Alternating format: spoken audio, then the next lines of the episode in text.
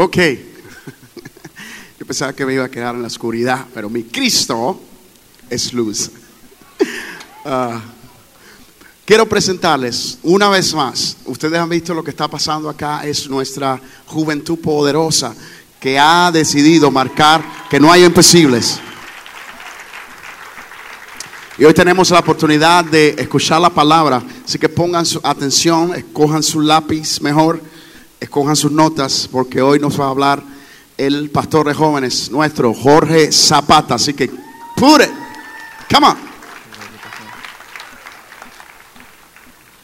Y la razón por que nos hemos vestido de Army es porque nosotros entendemos de que tenemos una misión.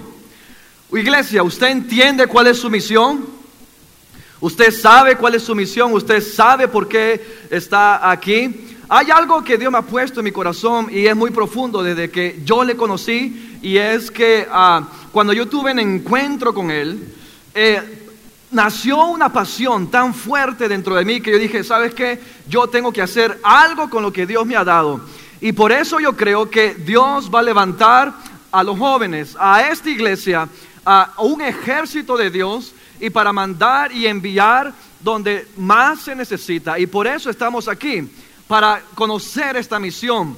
Y por eso el título se llama, seguimos con el tema radicales y es evangelismo radical. Más que discípulos, pescadores de hombres. Diga conmigo, más que discípulos, pescadores de hombres.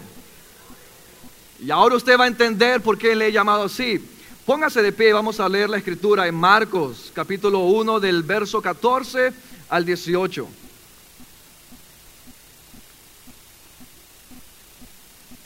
Cuando lo tenga, diga amén.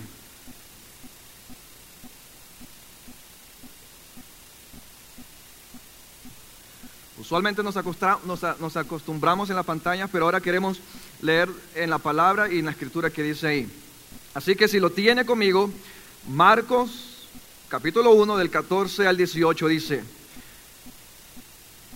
después que Juan fue encarcelado, Jesús vino a Galilea predicando el Evangelio del reino de Dios, diciendo, el tiempo se ha cumplido y el reino de Dios se ha acercado. Arrepentíos y creed en el Evangelio. Algo muy importante, el, ministerio de Juan el Bautista se había terminado, había acabado, y ahora comienza del otro lado del mar de, Galilea el ministerio del Mesías. El pueblo de Israel estaba esperando a este Mesías, estaba esperando a la promesa. Y él llegó y comenzó a predicar el Evangelio y decir, el tiempo se ha cumplido. Pero la palabra clave que hoy quiero que usted vea aquí es que dice, arrepentíos y creer en el Evangelio. Y esto es relevante a nuestra congregación hoy, porque sí o no que queremos ver cosas grandes, cosas poderosas en nuestra iglesia, cosas grandes en nuestros ministerios, en las parejas, en los jóvenes. Y es simple y llanamente el reino de Dios descendiendo y estableciéndolo, su pueblo, su iglesia aquí en la tierra. Pero dice arrepentidos. Y es una palabra que no se predica, que no es muy común, y es simplemente significa girar 180 grados, voltear del pecado, voltear de aquello que me asediaba y decirle sí a Dios. Y no solamente, sino que eso es la entrada de las cosas grandes que Dios quiere hacer en tu vida. Predicamos de las cosas grandes, pero también necesitamos predicar al corazón. Porque en el corazón tiene que haber cambios para poder recibir las cosas grandes que Dios tiene en nuestra vida. Y Jesús comienza su ministerio hablando del reino de Dios. Pero después sigue, dice, andando junto al mar de Galilea y vio a Simón y Andrés su hermano que echaban la red en la mar porque eran pescadores. Y le dijo, venid en pos de mí y haré, se, haré seáis pescadores de hombres. Mire, note usted, no le dijo, te voy a dar una iglesia grande, una mega iglesia, no te voy a dar un ministerio grandioso, no te voy a dar una posición, no te voy a dar algo, simplemente le dijo, te haré, ¿qué? Pescadores de hombres. Yo me pregunto y digo, yo creo que realmente ellos no entendieron lo que Jesús les estaba diciendo. Era algo diferente de digerir, difícil de digerir, pero él iba a entrar en un proceso de entender lo que es eso. Y después sigue, y dejando luego sus redes, le siguieron pasando de ahí un poco más adelante, vio a Jacobo y Zebedeo y a Juan su hermano, también ellos en la barca que remendaban las redes. Y luego llamó y dejando a sus padres Zebedeo en la barca con los jornaleros y le siguieron, wow, ¿qué tales hijos? Estos se dedicaban a pescar, el padre tenía seguro una empresa en la pescadera y apenas Jesús le dijo, ven y sígueme, ellos dejaron todo, dejaron el negocio en el cual se habían forjado y de pronto siguieron a este predicador que lo acababan de conocer cinco minutos. Qué paradoja, qué ah, decisión radical. Y eso es lo que queremos hablar hoy en esta noche. Más que, más que discípulos, perdón, pescadores de hombres. Y vamos a ver cuál es la misión y el, llamado que Dios tiene a nuestra vida. Así que antes de que se siente, vamos a orar. Señor, gracias, Señor, porque tu pueblo te ha adorado, tu pueblo ha venido aquí con corazón sincero, Señor. Padre, ellos quieren tener un encuentro contigo, Señor. Padre, si algo te pido es que, Señor, que, que podamos salir de aquí entendidos cuál es mi misión, Señor. Padre, no importa qué tan elocuente haya sido, qué tan buenos hayan sido los puntos, pero Padre, si me concedes de que algo, alguna al menos una persona ha salido entendiendo cuál es su misión y su propósito, entonces estaré satisfecho, Señor. Padre, gracias en el nombre de Jesús, que sobre todo nombre, usted puede tomar asiento.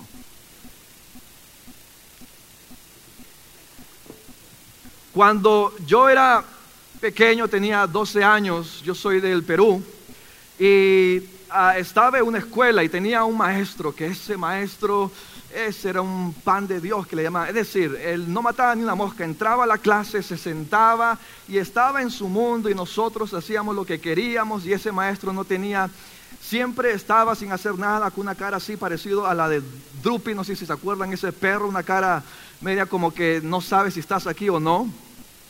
Entonces, y los alumnos se burlaban de él, la gente no aprendía nada.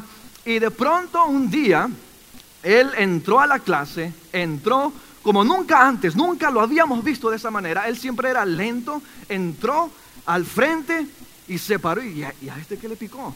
Y dice que comenzó a hablar y comenzó a hablar y, y dijo una historia.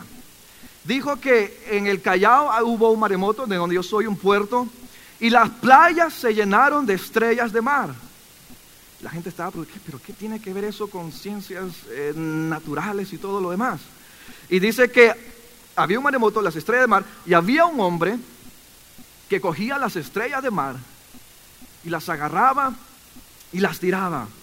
Pero estaba todo lleno de millas y millas en esa playa. Y comenzaba y tomaba una y la tiraba, y tomaba una y la tiraba, y pasaba horas y horas y horas. De pronto dice que había otro hombre y dice que mirando de, lejos eh, se le acercó y le dijo, pero ¿qué haces? ¿Estás loco? Es imposible que cojas todas esas estrellas y puedas tirarlas al mar. No vas a poder, no tiene las fuerzas. Dice, no le hizo caso, siguió caminando, siguió haciendo lo que él estaba haciendo, no le interesó, pero estaba dándole y dándole, pero mira, no vas a poder hacerlo son como aquellas personas que siempre están detrás de nosotros en nuestras orejas diciéndonos, y aquí, aquí, ya estamos cansados, cállate ya, ¿no? Queremos decirle, pero de pronto cuando cogió la estrella, ok, le dijo, posiblemente no llegue a alcanzar todas las estrellas, pero esta estrella que tengo en mi mano se va a salvar. Y dice que la tiró al mar y siguió su camino. Pasaron los años, hace pocos meses nomás, Dios me habló a mi corazón y me trajo esto a mi memoria de mi niñez y dijo, ¿qué quería decir esto? ¿Qué significaba esto? Y me dijo, Dios, Coco, ¿sabes qué? Esas estrellas son la gente que está allá afuera. Estas estrellas son aquellas personas que necesitan de Dios. Pero son pocos los obreros es más, los obreros se cansan, los obreros no ven el panorama grande y cogen la estrella y de pronto se casan y no la tiran. Pero hoy he venido con un mensaje diciendo de que hoy tenemos una misión y es la misión de la gran comisión. No sé si la ha escuchado, no sé si la ha leído o no, pero en Mateos habla y es muy claro que ir y predicar a toda criatura en el nombre del Padre, del Hijo y del Espíritu Santo y bautizándolos. Es decir, no es un eh, perdón, no es una opción, es un mandato. Y así hoy queremos aprender eso. Y la verdad del asunto que en este país se está perdiendo esa esencia. Yo les hablaba también en los jóvenes de una serie Somos sal de la tierra. Y la realidad del asunto que la iglesia es como un pote de sal, que toda la sal está ahí llena, pero la sal no es efectiva ahí llena. La sal tiene que salir de ese pote, estar en un salero para poder salar lo insípido y la iglesia se está salando a sí misma y allá la insipidez, allá afuera que necesita de esa sal, eh, no le está llegando y no le estamos llegando. Y por eso tenemos que entender cuál es nuestra misión. Y nuestra misión es más que ser discípulos, es ser pescadores de hombres. Pescadores de hombres. Mientras hablaba con el pastor Misael, él me decía que muchos millones, millones, ahorita no tengo ningún eh, número, pero en cinco minutos se morían tantos de millones de personas. Es más, ahora yo predicando este mensaje, hay gente que está muriendo. Y mi pregunta es, ¿qué vamos a hacer con mi iglesia? ¿Cuál es, qué es lo que vamos a hacer? ¿Qué vamos a salir y cómo lo vamos a hacer? Pero algo muy interesante, y son dos puntos que quisiera comenzar, que Jesús le dijo que les haría pescadores de hombres. Es decir, les llama y les dice que los va a convertir en pescadores de hombres. Les haría. Eso no quiere decir que, por ejemplo, viene mucha gente a la iglesia. ¿Cuántos han venido aquí a las iglesias y le han dicho, ah, acepta al Señor para que vayas y prediques el Evangelio? Para que vayas y hables con alguien allá afuera. Nadie si yo me acuerdo, cada vez cuando venimos a Cristo, cada vez cuando venimos y le entregamos nuestras vidas, tal vez estamos pasando por algo malo, tal vez hay un divorcio, tal vez algo se perdió y estamos con un dolor y queremos entregar nuestras vidas. Pero realmente no entendemos ese propósito de lo que Dios realmente quiere hacer a través de nuestras vidas. Y por eso yo no paro a alguien que quiera venir a la iglesia. No importa la motivación, porque al fin y al cabo la palabra que se predica va a motivar algo que hay dentro en las personas para realmente entender su propósito y por qué están aquí. Entonces le dijo, yo les haré pescadores de hombres. Me imagino los discípulos que habrían pensado, que cojo a un hombre y lo meto en una bolsa y lo pongo en un cooler y lo vendo a 5 el kilo. ¿Qué estarían pensando los discípulos? Pero no era coherente. Entonces, es un proceso, escuche bien, es un proceso que comienza con seguirlo. Y esto es lo que la serie de radicales se ha tratado. En Lucas 14, 27 dice, y el que no lleva su cruz y viene en pos de mí, no puede ser mi discípulo. Yo me acuerdo también, somos seis hermanos y a mí me gustaba o me gustaba eh, pasar tiempo con mi hermano mayor y era algo increíble. Quería hablar como él, quería hacer las cosas que él hacía. Él era, digamos, el orgullo de la casa. Y me gustaba pasar tiempo con él al punto de que me parecía y decía, ah, este pareces al hermano mayor. Y este proceso de seguir a alguien es realmente de seguir a Cristo, de seguir a Cristo de tal manera que se me pegue todo lo de Él. Si usted lee en, los evangelios, Él era una persona muy atractiva en cuanto a su mensaje, en cuanto a lo que Él hacía y cómo se movía. Él inspiraba eh, misericordia, Él vibraba amor, Él tenía todas estas cualidades y características que revolucionaba la mente del judío también tenía un mensaje muy cortante. Él no le daba simplemente agüita a las personas, pero decía, hey, esto es así. Si quieres me sigues y si quieres no me sigues. Pero sabes que él tenía algo, era, era como un magnetismo. El pastor Misael hablaba en esta mañana, decía, el cristiano tiene que ser un agente de cambios. Y Jesús era un agente de cambios. Y tenemos que pasar tiempo con Él para poder nosotros transformar nuestro carácter y parecernos más a Él. Mira lo que dice en 2 Corintios 2, 15, 16. Porque para Dios somos grato olor de Cristo en los que se salvan y en los que se pierden. A estos ciertamente olor de muerte para muerte y a aquellos olor de vida para vida. Y para estas cosas, ¿quién es suficiente? Habla de un olor. El pastor Daniel también nos hablaba domingos pasados de la adoración radical. Y el hecho de seguir a Cristo es enamorarte de Cristo. Pasar tiempo con Él al punto de que el olor de la alabanza, el olor de Él mismo está impregnado en mí. Y es como cuando tú vas a un lugar y de pronto, de, de eh, hueles un perfume y te dices, ah, es Chanel, ah, es Paco Rabanne, ah, es tal o cual cosa. Y nosotros como creyentes también tenemos que revestirnos de ese olor. Y usted cuando vaya a su trabajo, cuando usted vaya a cualquier u otro sitio, a una tienda, usted va con la luz de Dios, con el olor de Dios. Y cuando es, esto es importante porque cuando uno llega a un sitio, uno tiene que respirar a Cristo y sí se nota la diferencia. Ah, este debe de tener algo diferente, este es positivo, este tiene fe, este tiene algo que yo quiero tener. Y cuando veo a Cristo veo a alguien que todo el mundo quería tocar, porque la realidad del asunto, la gente allá afuera está falta de esperanza y falta de seguridad. Y lo que buscan son en las cosas para proveerles esto. Pero usted tiene algo que es mucho más que suficiente y nada lo puede comparar y ese es Cristo. Y la gente necesita de Cristo. Y a veces como creyentes debemos estar sonriendo más. No estoy diciendo que la vida es fácil y los cristianos no sufren, no. Pero la realidad del asunto es que a veces debemos ir con el gozo del Señor y estamos con una cara larga, tristes. También nos metemos en conversaciones con nuestros compañeros de trabajo que no debiéramos. Y caemos en lo mismo. Y en vez de traer gloria y esperanza en lugares oscuros, nosotros perdemos esa sal, esa luz, y nos mezclamos. Entonces, ese es un proceso de seguir. Por eso yo sigo a Cristo, para ser como Él.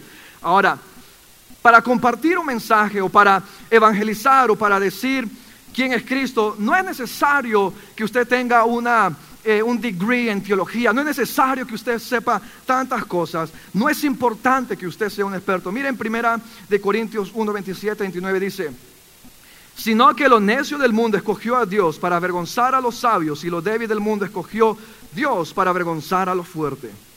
Y lo vil del mundo y lo menospreciado escogió Dios y lo que no es para deshacer lo que es a fin de que nadie se jacte en su presencia. Y esto es muy importante. Porque a veces decimos, no, yo no estoy preparado, no, yo no soy como el pastor, no, yo no tengo esa elocuencia, yo no tengo como aquel líder y tendemos a compararnos, hey, usted ha sido llamado.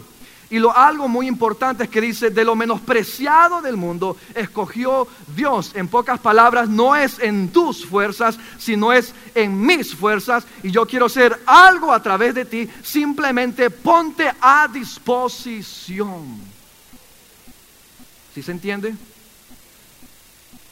No se trata de eso. Es ponerme a disposición y este bajo de un contexto en donde los cristianos estaban peleando. Yo soy de Pablo, yo soy de Apolos, yo soy de tal, yo soy de cual. ¿Y sabes qué dijo Pablo? Yo soy de Cristo. Estamos peleando en las iglesias, estamos viendo quién tiene más, quién tiene menos y la gente se está perdiendo. And that's what we need. Y eso es lo que necesitamos. Todavía vivimos un cristianismo de terapias. Venimos, hábleme del orgullo, hábleme de tal o cual cosa. Jesús simplemente ven y sígueme. No le prometió sanidad, no le prometió algo grande. Ven y sígueme y usted va a saber el cambio que voy a hacer en ti. Pero realmente no me quiero concentrar en eso, sino quiero hacer algo más práctico para poder llevar el Evangelio práctico. Así que vamos a coger una historia en Lucas 19, 2, 10.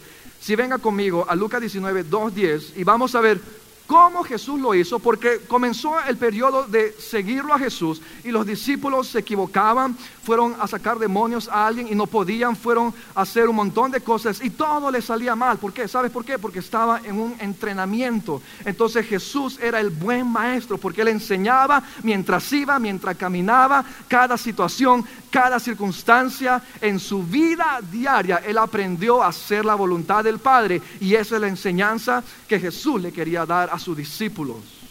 Usted tiene toda la oportunidad el lunes por la mañana a su trabajar, en el trabajo, de hacer esto en un diario vivir y de caminar como Cristo. Dice en Lucas 19, 2, 10, y sucedió que un varón llamado Saqueo, que era jefe de los publicanos y rico, procuraba ver quién era Jesús, pero no podía a causa de la multitud, pues era pequeño de estatura. Y corriendo delante subió a un árbol sicomoro para verle porque había de pasar por ahí. Cuando Jesús llegó a aquel lugar, mirando hacia arriba, le vio y le dijo, Saqueo, date prisa, desciende, porque hoy es necesario que posee yo en tu casa. Entonces él descendió a prisa y le recibió gozoso. Al ver esto, todos murmuraban, diciendo, que había entrado a posar con un hombre pecador. Entonces Saqueo puesto en pie le dijo al Señor, he aquí Señor, la mitad de mis bienes doy a los pobres. Y si en algo he defraudado a alguno, se lo devuelvo, cuadruplicado. Jesús le dijo, hoy ha venido la salvación a esta casa, por cuanto él también es hijo de Abraham, porque el Hijo del Hombre vino a buscar y a salvar lo que se había perdido.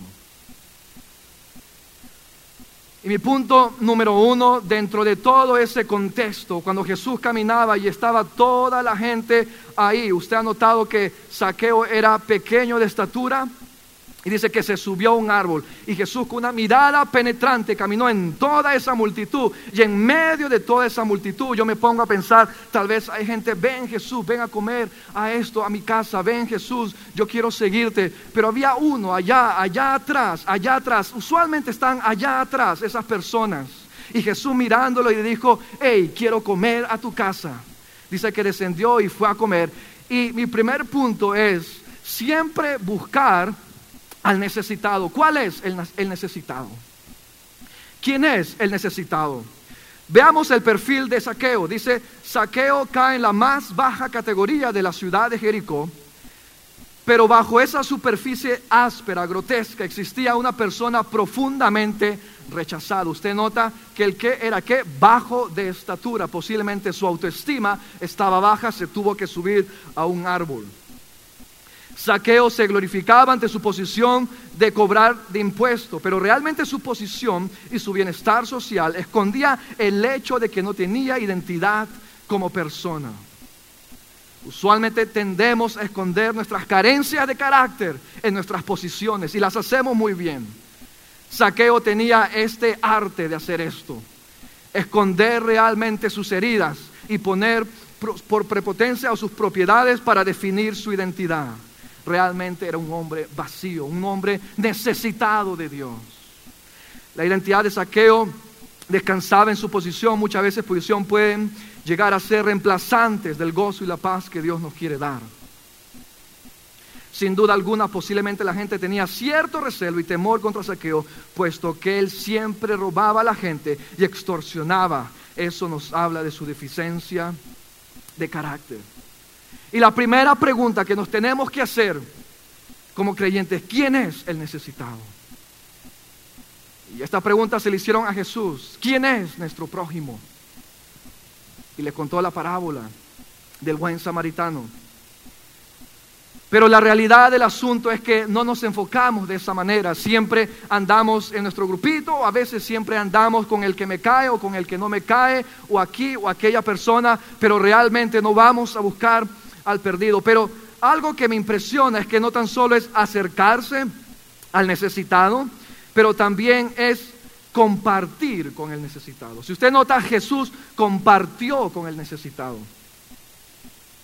Él pasó tiempo con él. Algo muy importante es que ah, He notado y he escuchado a veces y, y decimos en las iglesias, decimos, no, que no me voy a juntar con tal o cual persona, es impío o tal vez tiene ciertos pecados y no quiero que se me pegue, no quiero eh, ser parte de eso, no, no, y, como que nos alejamos. Y en vez, antes criticamos a la iglesia y ahora estamos en la iglesia y ahora criticamos a los que están afuera. Y se convierte en un van y, en un un bien- un van y viene. Pero el, lo importante es poder compartir, poder pasar tiempo. El pastor dijo algo muy importante, hizo una pregunta en uno de los martes, dijo, ¿cuándo fue la última vez que has invitado a un inconverso en tu casa? Y a veces estamos con prejuicios y con cosas y nos olvidamos del compartir, nos olvidamos realmente de predicar su evangelio, realmente de amar aquellos que se han perdido. Oh, sí, es fácil darle algo a alguien. Sí, me es fácil mm, ir a una esquina y darle a alguien que tiene hambre, toma pan y luego te voy. O luego te veo. O posiblemente darle un flyer, eh, vente el viernes a Max y la persona ve el flyer y dice, pero lo que realmente Dios nos está llamando a hacer es compartir, pasar tiempo, es salir de tu tiempo e ir y pasar tiempo con aquellas personas que necesitan, pero siempre estamos pensando en nosotros mismos. Mire, Jesús es movido por compasión y usted no ha conocido a alguien que Dios no ame. Mateo 9, 35, 36 dice, recorría Jesús todas las ciudades y aldeas enseñando las sinagogas de ellos y predicando el evangelio del reino y sanando toda enfermedad y toda dolencia en el pueblo. Y a ver las multitudes, tuvo compasión de ellas porque estaban desamparadas y dispersas como ovejas que no tienen pastor. Jesús se movió a compasión y hoy por hoy estamos con- haciendo la compasión en tolerancia. Tolerancia es simplemente ah, poder llevar una conversación sana pero sin comprometer. Tolerancia es más pasivo. Tolerancia no requiere de envolverse, pero compasión requiere de salirse de tu propia comodidad para traer la comodidad a otro. Y la pregunta que te tienes que hacer es, ok, ¿quién es el saqueo en mi trabajo? ¿Quién es el saqueo en donde yo me estoy moviendo? Tal vez aquel jefe que te hace la vida a cuadritos, aquel jefe que no te da, que no te ah, da más dinero o más paga, o aquel ya persona que está detrás de ti, ¿sabes qué? Esa persona está herida y esa persona necesita de Dios. Y tú tienes la luz, tú tienes el amor de Dios y es tiempo de que puedas compartir en vez de hablar como el resto y los demás es compasión. Si hay algo de mis oraciones que yo le digo, Señor, no quiero tus bendiciones o tus manos. ¿Sabes qué? Yo lo quiero todo y yo quiero tu corazón. Padre, quiero sentir tu palpitar. Y vemos las leyes y los diez mandamientos y todo lo que usted ve aquí. Pero detrás de eso está el corazón de Dios y la motivación de Dios. Y la motivación de Dios es el descender acá a la tierra en forma de hombre, dejar su comodidad allá arriba por traerte tu comodidad. Y descendió y se relacionó contigo para traerte a la salvación por intermedio de la cruz del Calvario. Y sabes que estamos muy cómodos. Estamos muy cómodos y a veces, ¿sabes qué? Es tiempo yo, y esto es realmente para mí. Esto Dios me ha hablado a mí y a veces me encuentro echado en el couch viendo TVN. Pero es tiempo, es tiempo, es tiempo de salirse de su comodidad, es tiempo de moverse a esa misión. Dios tiene un plan para ti, algo grande para ti, pero si tú no activas esa fe, si tú no activas esa misión, entonces simplemente vas a vivir una vida cristiana, al fin y al cabo sí, puedo ir a la presencia de Dios, qué sé yo, pero se pierde el mensaje. Y Dios nos está llamando a predicar su evangelio. No es una opción, pero es un mandato. Ahora, no es solo el mensaje, sino también el mensajero. Y sabes que usted tiene una historia que contar. De hecho, aquellas heridas, aquellas cosas que han sucedido en el pasado, es más, Dios quiere usar eso. Es más, Dios permitió en su soberanía pasar ciertas cosas en tu vida porque alguien está pasando por un divorcio, porque alguien está luchando con pornografía, porque alguien está luchando con el alcohol. Y qué mayor mensaje de decir, ¿sabes qué? Yo pasé por ahí, yo estuve ahí, pero Cristo te puede sacar de ahí. So, no es necesario saber teología. Es más, yo sí recomiendo, estudia, aprende, pero ¿sabes qué? Dios ya ha hecho algo por ti y es tiempo de que tú hagas algo por Él, porque al fin y al cabo se convierte en un beneficio para ti. Y es el hecho de vivir esa pasión, esa misión. Sin misión andamos vueltas y vueltas. Sin misión seremos como un Moisés dando vueltas en el desierto, cuidando ovejas de alguien. Sin misión seremos como David, cuidando las ovejas de otro. Sin misión seremos como un Isaías, rindiendo pleitesía a un rey impío. Pero cuando hay misión, las cosas cambian. Cuando hay misión es, Moisés te he llamado a que saques el pueblo de Egipto. Cuando hay misión, David te he llamado al reinado. Cuando hay misión, Isaías te he sacado por profeta a las naciones.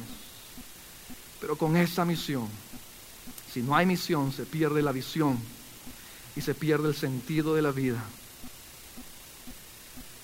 Entonces no es el mensaje, pero el mensajero. Y Dios te ha dado una historia, usted tiene una historia que compartir. Dios te ha puesto en lugares estratégicos también para tu poder compartir de esto. Es más, tú eres el candidato para atraer a las personas. Tú eres el candidato perfecto para atraer a las personas. Es como cuando el presidente lanza su candidatura a la presidencia y sí, voy a traer esto, voy a traer lo otro. Dice la palabra que usted es embajador de Cristo. Y usted es la persona ideal, ideal para traer luz en la oscuridad. Ahora, el no compartir el gozo de Cristo es egoísta. Jesús trajo alegría y convicción a un corazón duro como saqueo algo muy importante es que le invita a su casa, o él va a su casa, Jesús va a su casa y a compartir con este saqueo. Y usted nota en la palabra que en ningún momento le dice, mira, arrepiéntete, mira, tú has hecho mal. Es más, los discípulos estaban ahí viendo, ¿y este qué está haciendo? Pasando tiempo con, aquellos que con aquel que nos roba, con aquel que nos hace trampa y fraude. ¿Qué está haciendo Jesús? Pero en medio de esa conversación, Saqueo de pronto se levanta y dice, maestro, quiero vender mis bienes, quiero dejar todo. Y si he hecho fraude a alguien, quiero remendarlo y el cuádruple.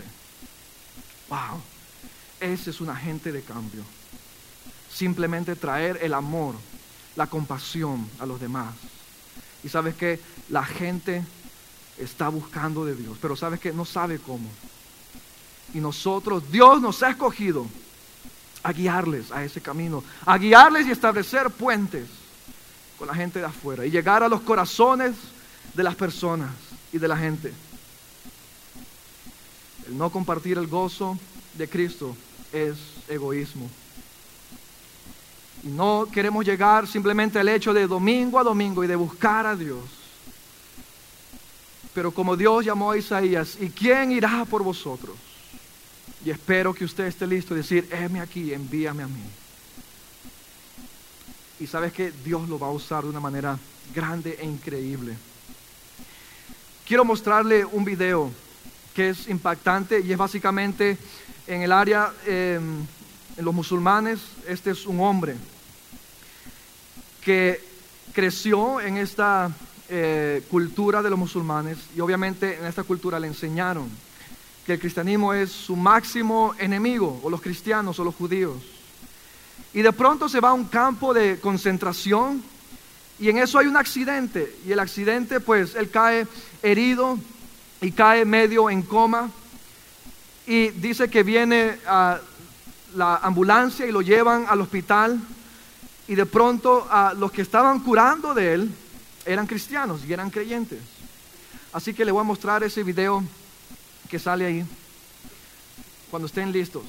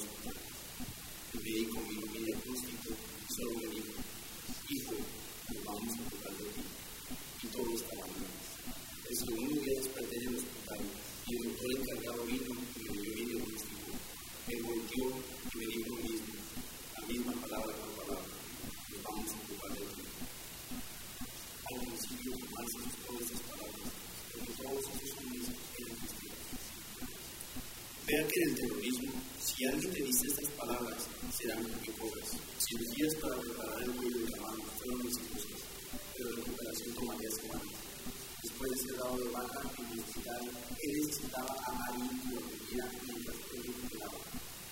tenía a amarillo, así que el mismo autor lo asumió y abrió su propia casa a ese instante. Se pusieron en la mejor habitación, la cosa más hermosa, e hicieron cuarto de su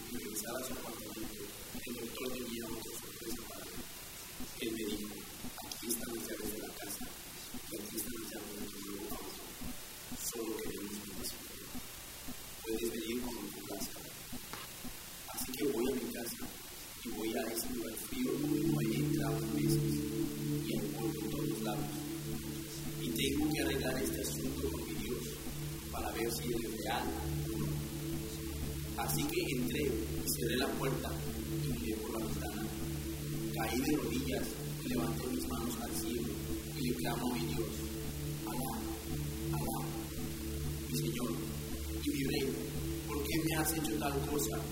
Acepto el accidente, acepto todo esto, pero ¿por qué me metiste entre cristianos? Estoy confundido. Estos cristianos y judíos son gente buena y no tienen nada de malo en ellos. Y no los quieren matar, no son lo que yo aprendí de ellos. Ahora, esta gente tiene una relación con su Dios. Esta gente le llora a su Dios y él les yo quiero oír tu voz. Yo quiero oír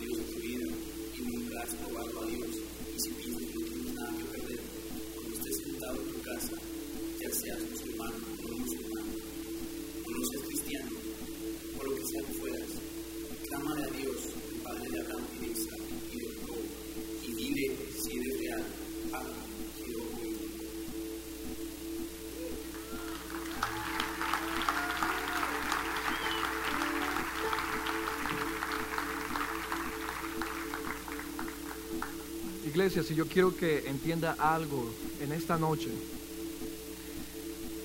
es que allá afuera, en su vecindario, en su familia, hay alguien que necesita de Cristo. Nuestra pregunta es, Señor, ¿qué estamos haciendo con el Evangelio que tú me has dado? Señor, ¿qué estamos haciendo con la cruz? Y esto se tiene que convertir en un reto para nosotros. Créame que yo no estoy ahí, yo no soy el hombre más compasivo, yo no soy el hombre que está allá, quisiera hacerlo y lo, y lo quiero hacer.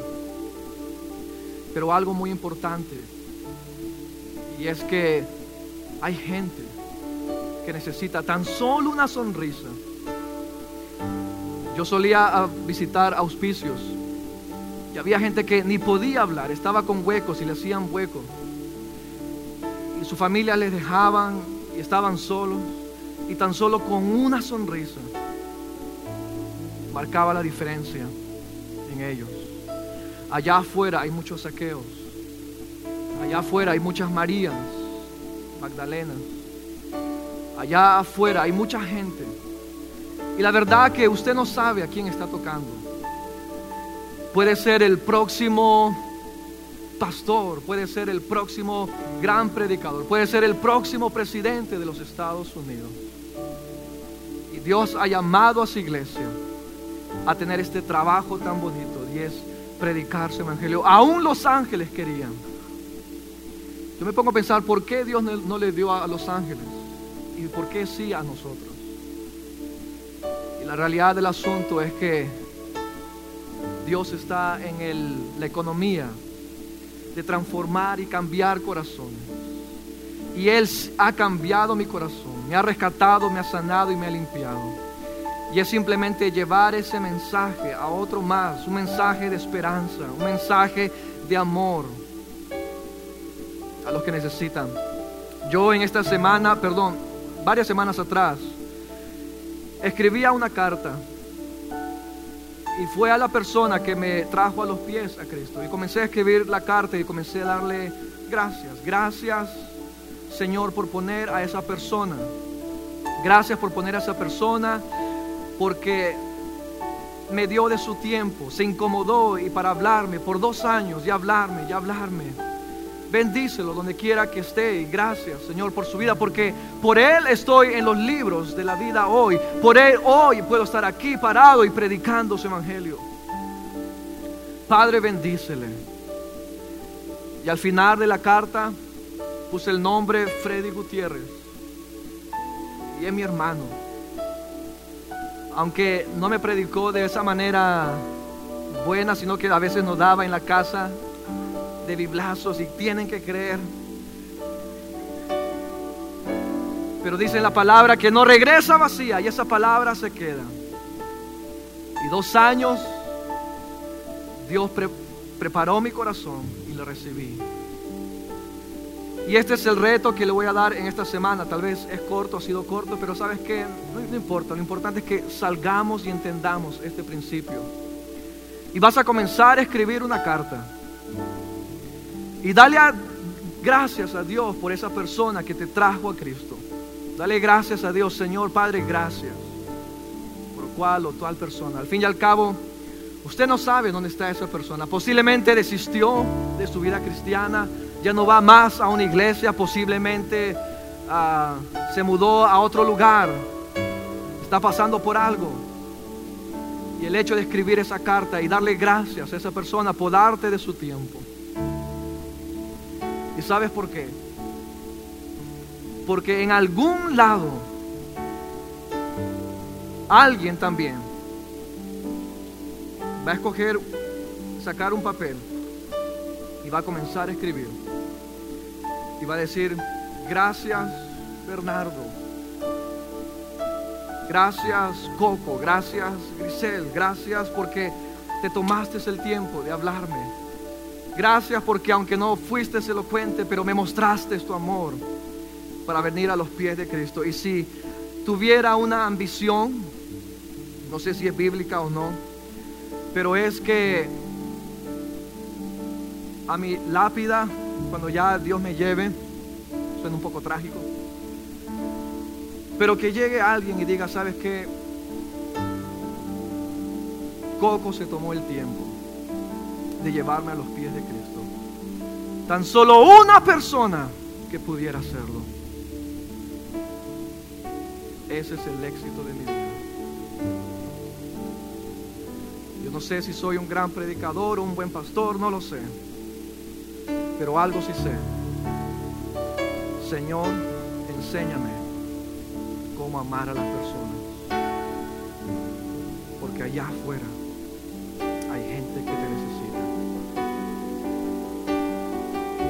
that is my prayer.